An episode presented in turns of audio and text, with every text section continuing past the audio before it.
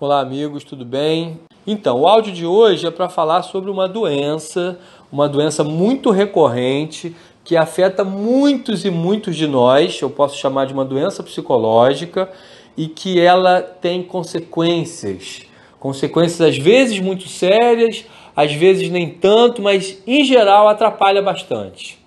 Não estou falando de depressão, não estou falando de ansiedade ou de outras questões assim que num primeiro momento é, poderiam estar implícitas aqui na minha fala, já que eu estou dando essa ênfase, né, em relação a essa doença. E essa doença se chama preguiça. A preguiça, ela não é só aquela vontadezinha de ficar na cama 10 minutos a mais depois do despertador. A preguiça não é só ficar vendo maratona de série no final de semana é, a preguiça ela está muito mais instalada no nosso pensamento, no nosso sistema psicoemocional do que a gente imagina. Às vezes tem a preguiça de pensar, a preguiça de mudar uma estratégia que não está funcionando, é, implementar um hábito que você já está careca de saber que vai fazer muito bem para sua vida Seja fazer exercício, seja estudar uma hora por dia, seja meditar 20 minutos por dia. Então, é, a preguiça, que também tem a ver com hábitos condicionados, ela é uma grande barreira para o seu progresso, impedindo o seu progresso. Então, quando eu faço esse áudio aqui, quando eu gravo esse áudio, é para trazer essa lembrança, esse alerta e até esse esclarecimento. Porque muitas pessoas nem sabem que padecem desse mal, que estão ali enredadas nessa energia tão, tão complicada, que puxa para baixo mesmo e que atrapalha a sua vida. Os preguiçosos assim mais oficiais normalmente sabem que são, que estão nessa energia, é, as pessoas de fora reconhecem e apontam esse defeito, mas muitos de nós não reconhecem isso em si. Então esse áudio é mais um, um alerta, né, um convite para essa reflexão. E caso você, ao se analisar, perceba que você tem essa dificuldade, aí tem as dicas. Quando você quer sair dessa energia, uma das grandes estratégias, primeiro passo sempre é estar consciente, né? Aceitar que faz parte, que esse problema existe, que você é, tem essa dificuldade, esse é o grande primeiro passo. E aí, a partir disso, eu refletindo bastante, uma pessoa que é, que é muito motivada, uma pessoa que é muito entusiasmada, proativa, realizadora, veja bem, não combina com preguiça, né?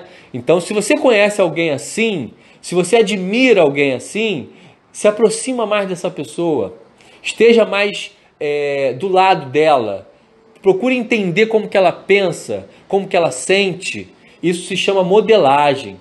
Estar perto de pessoas que já fazem algo que eu gostaria de fazer ou saber. Ah, mas eu não conheço ninguém assim. A pessoa mais próxima disso que você conhece pode ser sim uma pessoa a ser modelada. E até pessoas estranhas, às vezes um palestrante, um escritor, alguém que você admira é, do esporte ou das artes, seja o que for. Quanto mais você olhar para pessoas que têm essa energia alta, essa energia que eu gosto de chamar de entusiasmo, resumindo, mais você vai conseguir se aproximar dessa energia também para a sua vida. E mais uma dica: tudo que a gente quer atingir na vida é mais fácil atingir quando a gente tem uma meta, concorda? Então, se você fizer uma meta de identidade, o que é uma meta de identidade? É, não é uma meta assim de eu quero ganhar mais dinheiro, eu quero emagrecer 5 quilos. Não. Eu quero ser essa pessoa.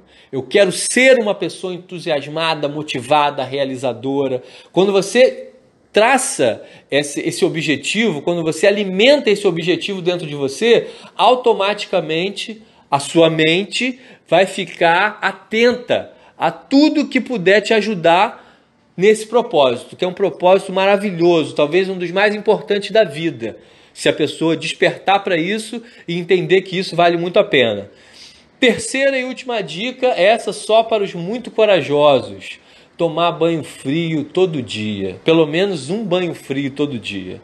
Eu já uso essa técnica aí já há alguns anos, não é fácil, é claro que com o tempo a gente se adapta. Eu tomo banho frio todo dia de manhã, depois do exercício, mas em termos fisiológicos, eu já pesquisei, eu já estudei, isso tem uma repercussão grande no seu sistema no seu sistema é, físico mesmo, né? É como se o banho frio ele acordasse as suas células. E metafisicamente falando, como se a preguiça fosse uma energia que vai se instalando na sua mente, no seu corpo, e o banho frio é um antídoto, é um remédio.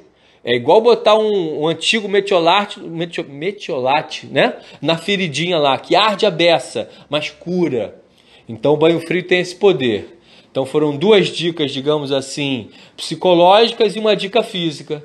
Então é isso. Hoje o vídeo foi sobre. O vídeo, ó, acostumado a falar do vídeo, né? O áudio foi sobre preguiça e como a gente pode sair dessa energia tão prejudicial, tão negativa e que realmente atrapalha é, as realizações que a gente pode ter na vida. Grande abraço, até a próxima.